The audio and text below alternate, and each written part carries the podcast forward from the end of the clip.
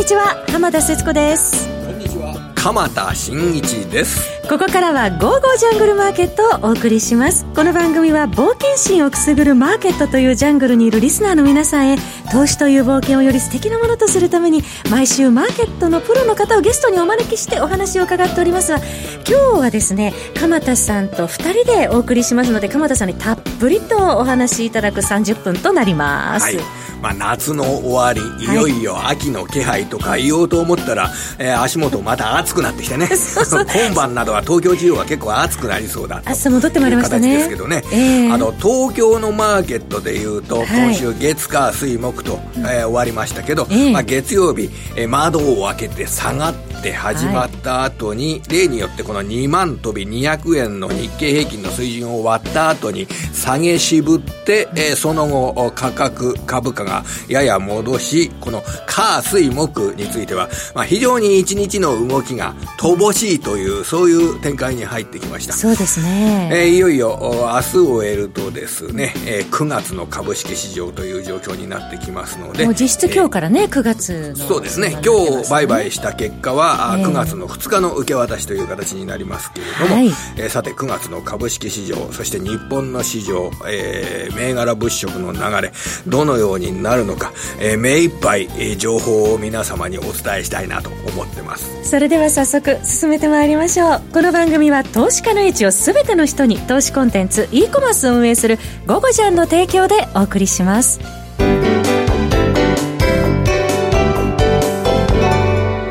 さて鎌田さん今週の日経平均の動き見てますと高値のところなんですが、はい。火曜日水曜日そして今日の木曜日ちょうど2万511円から5万にあ2万529円あたり。このあたりがちょうど高値となって2万500円ぐらいが なんか意識されてるなというような、3日間見るとね、その高値3日間見ると529円、511円、520円というのが、ええ。この火曜、水曜、木曜ですから、まあこれ、あんまり上がんない株式市場に全体的にはなってるってことですよね。ええ。で、あんまり上がんない株式市場、えーそしてまあ安いとこ2万200円割ったところは一時的というこの株式市場なんですけれども、はい。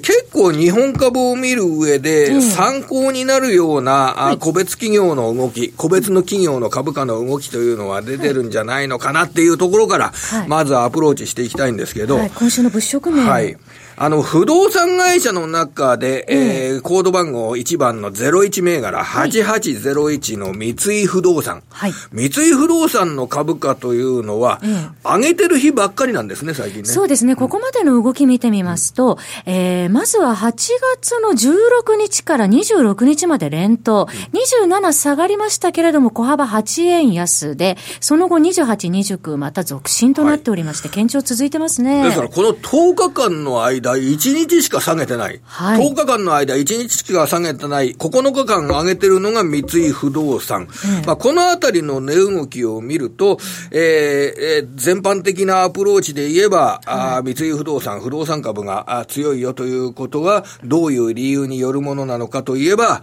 はい日銀の、おーこれ9月の、えー19日に結果が出ますけれども、はい金融政策決定会合において、追加金融緩和があるのではないかというような観点から、えー金利敏感株の三井不動産が買われているというような、まあそういう一般的な説明は可能かなと思います。それに長期金利の低下が今加速してますよね。そうですね。それがまあ、金融緩和を、おこれ、先取るような動きというふうな捉え方ができると思うんですけれども、はいまあ、これは一般的な動きです。ええまあ、一般的な動きですから、それは、まあ、後で、えー説明していくとして、はいこれ、もうちょっとですね、ええあのー変わった見方をすると、はい。この三井不動産という会社を作る、会社の価値といったものを考えるというような観点で、えー金融緩和政策の期待があ渦巻く不動産株を見ていくというアプローチをするとですね、はい。ストーリーがすごく広がっていくんじゃないかと思います。はい。で、えーこの、不動産株というとですね、最近の話題で言えば、あの、3258のユニゾホールディングスという会社がございますよね。はい、不動産会社のユニゾホールディングスニュースございましたけれども、あの、ユニゾホールディングスによる HIS の敵対的 TOB、はい、ということがね、はい、ありますそうですね。その敵対的 TOB が、あこの HIS からあったんだけれども、はい、それに対してユニゾホールディングスは、えっ、ー、と、もっと違ったファンドを用意して、そのファンドがもっと高い値段でユニゾホールディングスを、えー、TOB するというような方向になって、それで結局、えー、HIS の TOB、えー、これは、あの、企業買収がならなかったぞというような、うん、そういう結果になったわけですよね。そうですね。要はこれユニゾホールディングス、あの、ホテル泊まったことあります？ホテルユニゾって。あの、結構出張行くとですね。よく出てきます、検索すると。これね、泊まりますよ。鎌田さんいかが泊まります、泊まります。もちろんもちろん。ユニゾホールディングス、すごくね、あの、全国で、あの、ビジネスホテルなど展開して、僕、新橋のユニゾホールディングスのホテルなんかも泊まったことありますから、あのすぐ近くにもあります。えー、そうそういうような、あこの資産、ホテル資産などを考えると、えー、えー、やはり資産株として見直されるというような部分などが、あの、不動産株に対してあるわけですよね。はい、で、この観点で、えー、見ると、やっぱり上がってる株で、あの、3003のヒューリックという会社あります。はい、ヒューリックという会社は、この、あ銀行系の不動産会社、あ昔の名前が松栄という名前だったの、昔って言っても大昔ですよね。はい、それが、あの、今の都心部などの不動産開発で知られている会社という状況ですけど。よくヒューリックビル見かけますね。このヒューリックの株価なんかも8月の、8月の日経平均ってすごく株価動き悪かったでしょ？はい。だけども、ヒューリックは、この8月から株価の動きっていうのが、すごくいいでしょう、これ。そうですね。8月16日から27日まで8日続伸となっておりますね。うん、これ8月での前半の安値900円を割るというような、そういう場面もあったんですけど、はい、あの、そこから今ね、あの、うん、この先週あたりの高値だと、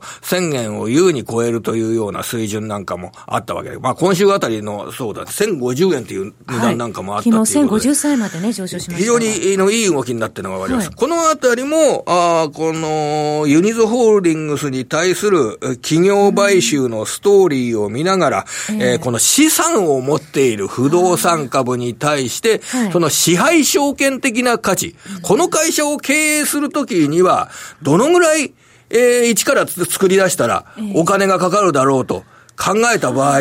もう各地に、えー、えー、全国各地に貸しビルを持っているような、そして安定収入を持っているような会社の価値というのは、はい、経営権で考えると結構金出さないと経営権が取れないってことなんですね。そうですよね。えー、そういうストーリーで日本株を見ると、新しいものが見つかってくるんじゃないのかなと思います。ということは、保有資産に着目して不動産株を見直す動きそういったものもね、あの、金融緩和期待とともども、僕はあると思ってます。はい。で、今日の段階で新しいニュース申し上げますと、はい、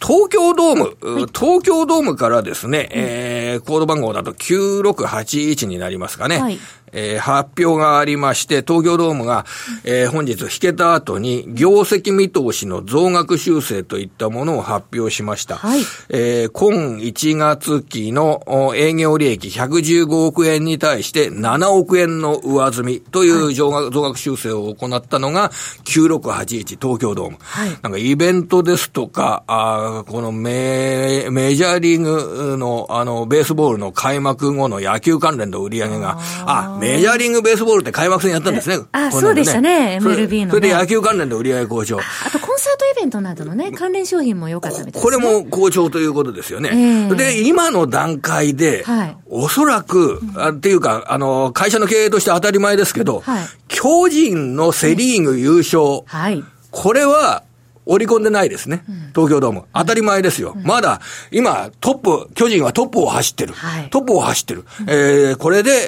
えー、クライマックスシリーズは東京ドームで行って、それを勝ち抜くと、日本シリーズも東京ドームでできる。えー、だから、それは業績のさらなる上積み要因になる。うん、だけれども、優勝してない間に、経営者としてそれ織り込んで数字出せないよね。そうですよね。出せないね。後ですよね。そしたら、怒ら、怒られるっていうか、やっぱりいかんですよね。巨人優勝したということを前提に業績見通しは立てられない。でも巨人が優勝すると、可能性が今非常に高くなってますから、はい、優勝すると、東京ドームの業績のさらなる上積みというようなことなども、えー、期待できる状況にある。なぜこの話をしたかというと、はい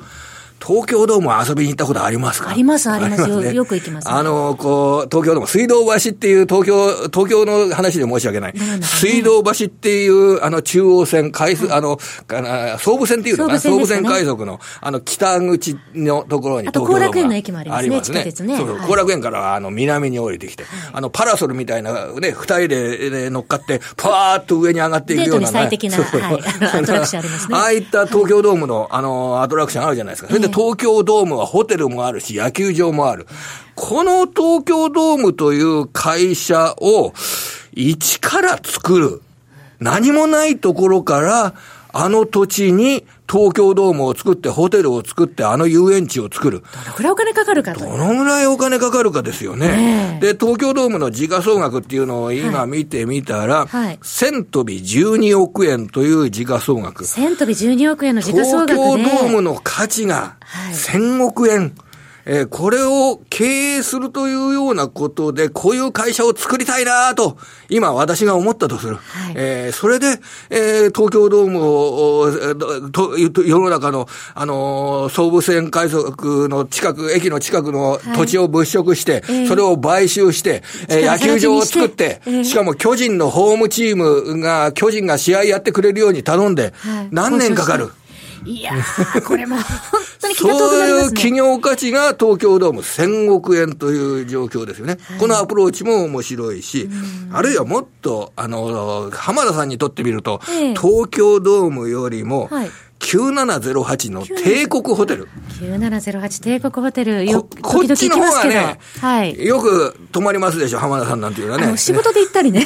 させていただいたりしてますけど、ね、やっぱりあの、東京、帝国ホテルで一泊して、はい、えー、それでラジオ日経で仕事をするとか。なんて素敵な理想ですけどね。ね、歩いても来れる。あ、タクシーかな。タクシーで来るようなことができるような。はい、あの帝国ホテルの資産価値ですとか、はい、あの、今見たら帝国ホテルっていうのは、あの、創業来の歴歴史っていうのが、130年あるそうですね。あの、相当な、あの、歴史のあるというような、あの、そういった会社として知られているのが東京ドームですね。あ、東京ドームじゃないや。あの、帝国ホテルという、東京以外にも帝国ホテル、大阪があって、上高地にもあって、はい。はい。提携ホテルも海外にもありますね。ねそれが、あの、帝国ホテルっていうと、やっぱりブランド力があるじゃないですか。はい。その帝国ホテルに、一生に一回、あの、新婚の時に泊まれなかったとしたら、はい、やはり銀婚式、金婚式で一泊したいなとかいうのって、結構有名になる。それがやはりブランド力ですね。そうですね。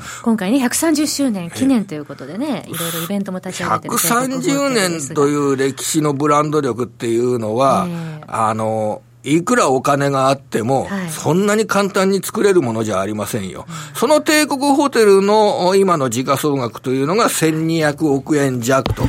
い。うような水準ですから、まあ、このあたりを考慮しながら、今、あの、三井不動産の株価上昇からストーリーを広げていくと、えー、日本の、この、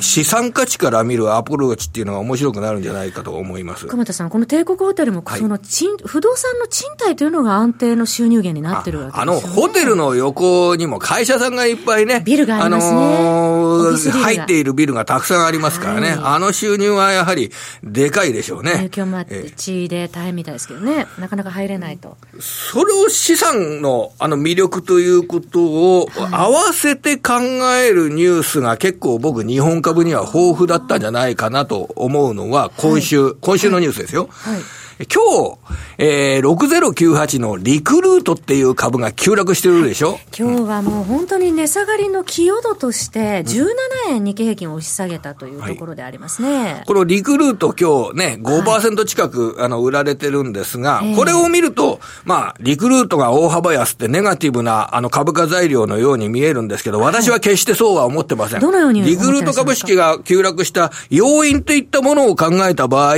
日本株の見直し要因につながるんじゃないかと思ってます。鎌田さん分かった。持ち合い解消。そうそうそうそう。ね、あの、リクルートがなんで売られたかっていうと、はい、昨日株式の売り出しを実施するということで発表したんですね。はい、で、1億2000万株の株式を売り出す。うん、1億2000万株。うん、で、えー、1株、例えば今日3154円なんですけど、えー、まあ仮にこの3154円で1億2000万株を売り出すっていうことで、はい、その売り出される金額っていうのを計算すると、えー、3800億円ぐらいなんですよ。結構、結構な金額でしょ？そうですね。先ほどの時価総額で言えば、えー、あの、東京ドームがね、1100。1000億円とかそんな金額で、ね、それで、東京ドームが、あの、帝国ホテルが1200億円とか、はい、そういうようなレベルですよね。それで3800億円ですからね。だから、いかにこの、リクルートの売り出す株式が巨額かっていうことがわかりますよね。で、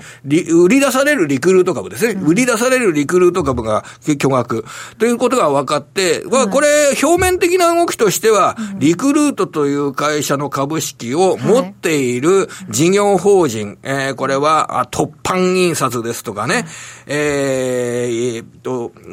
他にもたくさん、あの、ありますよね。突版印刷とか大日本印刷ですとかね、えー、えー、あるいは三井物産ですとか、NTT データですとか、大きな銀行ですとか、はい、それらが、えー、このリクルートの株を売却する。で、表面的にはその需給悪化、市場に売り出される株が多くなるので、リクルート株式が売られましたよという表面的なにはそういった今マーケットの出来事なんですけれども。自社株買いもね、発表したんですけど、売り出し規模がもう自社株買い上回ってるっていうことで。これは、えー、あの、日本企業の行動ということで考えた場合に、はい、持ち合い株式を売るということは僕は歓迎すべきことだと思います。で、持ち合い株式を売るということは、この事業会社がリクルートの株式を売却して、お金を得るわけですよね。お金を得る。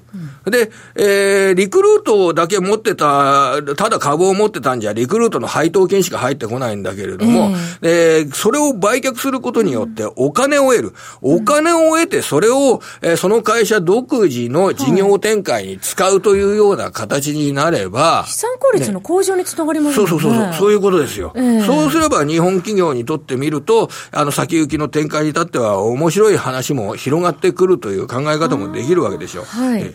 これと合わせて同じようなあの観点で僕は捉えたんですけど、えー、あの今週の株式市場だと、はい、5208の有沢製作所という会社、今日は2円安だったんですけど、はい、えー、昨日この有沢製作所という会社が急騰しましたでしょ？今日も新高値つけて、今日はマイナス0.20%、2円安の9が81円で終わってますが、1000トンで2円の年初来高値つけてます。あの、おとといは870円だった。はい。それが1日で、あ2日間で130円も上がってるという状況ですけど、えー、これはなんで上がったかといえば、はい、えー、ちょっと、あのややこしくなりますけれども、はい、あのこの有沢製作所は、ポラテクノという会社、ジャスダック上農場の。ポラテクノという、はい、えー、自動車向けの液晶フィルムを供給している会社、液晶材料を供給しているような会社を、えー、保有していた。有沢製作所は、第2位株主としてポラテクノを保有していた。はい、で、第1位の株主は日本火薬という大手の化学メーカーだった。その第1位の日本火薬がポラテクノの株式、今筆頭株主なんですけれども、他の株主の株式も買い取るよということを発表した。うん、えー、そしてもうね、自分のところの完全子会社にしようというようなことで、うん、えー、視野に日本火薬はポラテクノの TOB を発表した。はい、その TOB に応じて、じゃあ有沢製作所は第2位株主なんだけれども、じゃあ第1位株主の日本火薬に持ってるポラテクノ株を売りましょうということで、それを売却するということになります。はいそうすると、有沢製作所にお金が入ってくる。お金が入ってくる有沢製作所、それによって自社株買いを実施する。まあ、あるいはその、ね、自社株買いだけでお金が使い切れなかったら、今度は、あの、有沢製作所っていうのは、あの、プリント基盤の材料を供給している会社なんですけどね。そうですね。それで、入ってきたお金を活用して、プリント基盤のアジアの会社を買収するだとか、設備投資に生かすだとか、次の事業展開に生かせばいいんですよ。そうすると株価としては中長期的な上昇につながっていくってことですよね。そうそう。あの、事業展開として、単に株式、えー、事業会社の株式を保有して、えー、そしてその株式を保有することによって、えー、これはこれらの会社のことを言ってるわけじゃありませんけれども、はい、単なる、あの、その会社の役員の天下り先を確保するような観点で、それで株式を保有しているのだったら、その株式は売却して、お金を活用して、それでこれからの事業展開に生かした方がいいと考える、そういった日本企業が増えるのであれば、僕はこれは日本を見る目も変わってくると思うんですね。そうですね。今、鎌田さんのお話で思い出しましたけど、その自社株買いの発表で、今上昇するケースって市場で目立ってますね。そうですね。それは、あの、タイミング的にはやっぱりね、はい、えー、これ、えー、株価自体が今非常に低くなっている状況にありますから、えーはい、それで、えー、事故で持っているお金などを活用して、うん、えー、そのお金の有効な使い道というようなことで、とりあえず自社株買いを行うというような、はい、そういうケースなども見られるわけですね。そうですね。あの、投資部門別の売買状況でも自社株買いの動向をし、移します、あの、事業法人の買い越し傾向が今すごい続いている、そうですね。海外投資家の売りに対しては、えー、そういったあの自社株買いで対応するというようなケースなども目立ってますからね。はい、そうですね。だから意外にこれ動かない動かないと言われている今の日本の株式市場ですけれども、僕は企業活動の中で、あの、注目すべきようなニュースっていうのは出てきてるんじゃないかと思いますよ。はい。えー、この後も引き続き、鎌田さんに今後のポイントを伺っていきます。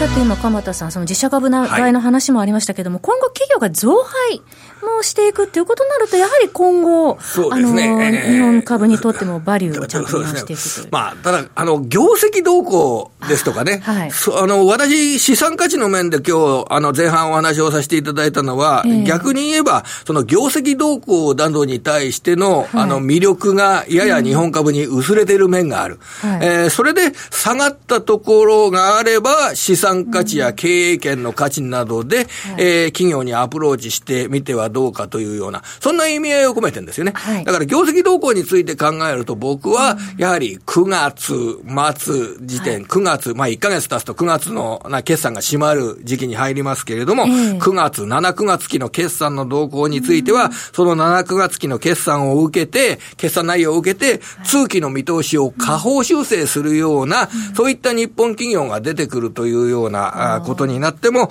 まあ不思議ではないような環境になると思います。はい、で、これ見立てとしてはですね、僕の見立てとしては、9月の見立てえー、9月の見立てとしては、あの、とりあえず9月の、あの、2、3、4、2日、3日、4日、あこのあたりは、あの、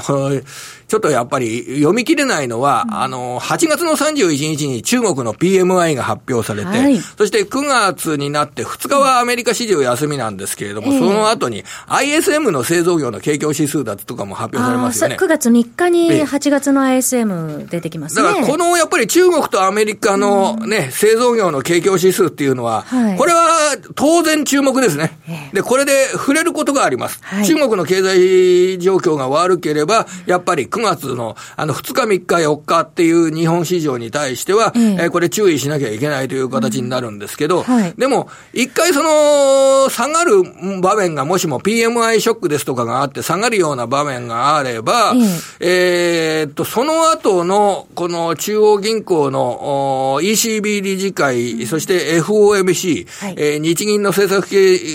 金融政策決定会合。これが9月29日から9月19日までの、えー、スケジュールで続いてきますんで、はい、その1週間は、やっぱり、利下げの発表ですとか、金融緩和策の発表ですとかが相次ぐというような状況を前にしては、えー、えー、空売りのポジションを膨らませるというようなことはやりにくいと思います。はい、えー、えー、ね、そういうことで、9月4日日からあ、あるいは9月4日、9月5日、来週の水曜、木曜日ぐらいからは、えー、世界のマーケットが下がりにくく、どちらかといえば買い戻しが先行するようなあ2週間が9月4日から9月19日ぐらいまで始まるんじゃないのかなというふうに思ってます。うん。はい、ただ怖いのはその後だと思います。なので一回金融緩和が発表されても、えー、それで急に業績があの、良くなるわけじゃありませんしね。はい、今の長期金利のか動きの